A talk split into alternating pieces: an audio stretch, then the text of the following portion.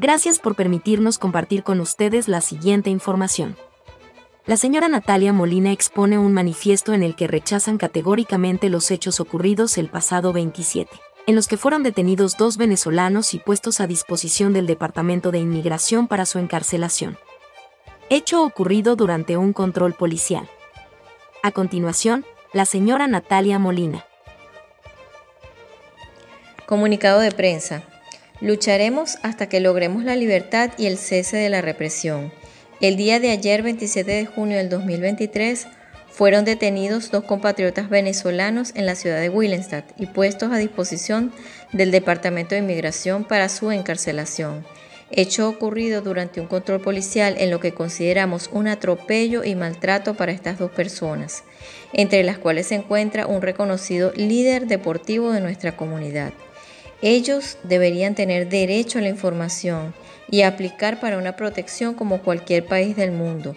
No obstante, deben pasar por un proceso administrativo y judicial que atropella y decide automáticamente con deportarlos, sin considerar sus argumentos y su situación de inmigrantes o refugiados. Los discursos del gobierno de integrar a nuestra comunidad en la vida social de Curazao no dejan de ser un engaño reiterado y demuestran la poca importancia que se le da a la grave situación que vivimos los venezolanos en la isla. Vale destacar que tenemos compatriotas venezolanos encarcelados desde septiembre del año pasado y sus casos aún no han sido resueltos y puestos en libertad.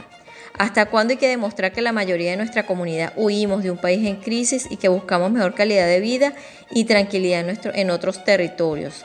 ¿Hasta cuándo tenemos que sentirnos como delincuentes en la calle por el solo hecho de ser venezolanos y no tener residencia legal, lo cual también es producto de la lamentable política pública en materia de migración que existe, en donde pocos venezolanos han logrado tener un estatus migratorio que le garantice la tranquilidad a ellos y a sus familias?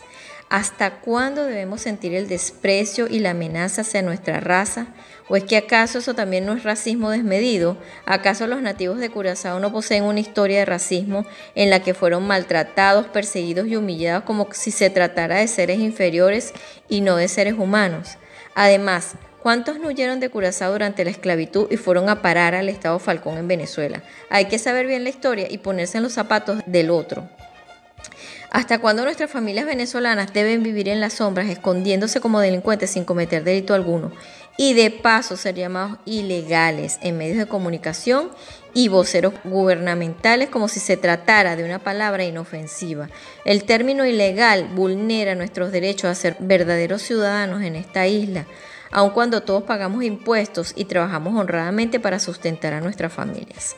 ¿Hasta cuándo nuestros jóvenes, mujeres y hombres son explotados con puestos de trabajo por más de 10 horas al día sin poseer ningún tipo de beneficio social que les garantice asistencia médica y servicios públicos de calidad para una vida plena y segura en la isla y que además aportan con su trabajo al desarrollo y prosperidad de Curazao, pero no es reconocido, por el contrario, muchas veces somos tratados con desprecio e indiferencia. ¿Hasta cuándo nuestros niños en las escuelas viven atemorizados junto a sus padres por no tener seguridad jurídica en cuanto a documentación legal que los respalde. Exhorto al gobierno de Curazao a aplicar medidas contundentes y definitivas para lograr que estas situaciones de injusticia no se sigan repitiendo y que en verdad cese el maltrato y la persecución hacia nuestra raza, porque los venezolanos estamos orgullosos de ser latinoamericanos y orgullosos de ser venezolanos. Basta ya del doble discurso y la mentira de integrar a nuestra comunidad y hacer todo lo contrario con esas detenciones arbitrarias que vulneran el derecho al libre tránsito y a la libertad de nuestros hermanos venezolanos. Somos gente trabajadora, somos emprendedores y profesionales que luchamos día a día por el progreso y la prosperidad de la isla y deben reconocer nuestro aporte en la comunidad, aun cuando muchos hemos experimentado trabas y demoras en los procesos gubernamentales que nos atañen. Pese a todo, queremos servirles con amor y cariño porque lo que hacemos nos gusta hacerlo bien y dejando bien claro que no somos delincuentes ni ilegales. Estamos cansados que nos llamen de esa manera y por tanto queremos justicia, queremos la libertad para todos nuestros hermanos que están en esa condición de deportación y que tengan derecho a un proceso de solicitud de asilo como dictan las normas internacionales. Ante esta situación, la organización Human Rights Defense de Curazao está colaborando en asistir a nuestros paisanos venezolanos que injustamente están encarcelados en contra de su voluntad. Estamos agradecidos igualmente con el apoyo que siempre nos prestan para defender nuestros derechos y también el resto de las organizaciones no gubernamentales en materia de salud y humanitarias. Hacemos un llamado primeramente al gobierno de Curazao y también a todas las organizaciones internacionales que hacen vida en la isla, como la OIM, Migración y ACNUR y al gobierno de Holanda, para que juntos trabajen en la definición de políticas públicas coherentes que beneficien, apoyen y protejan a nuestra comunidad.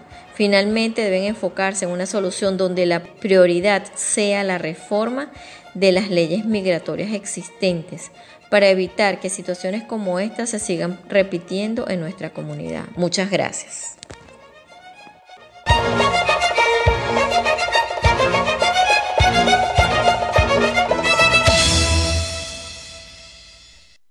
Somos refugiados unidos. La voz de tu, silencio. Porque tu voz tiene derecho a ser escuchada.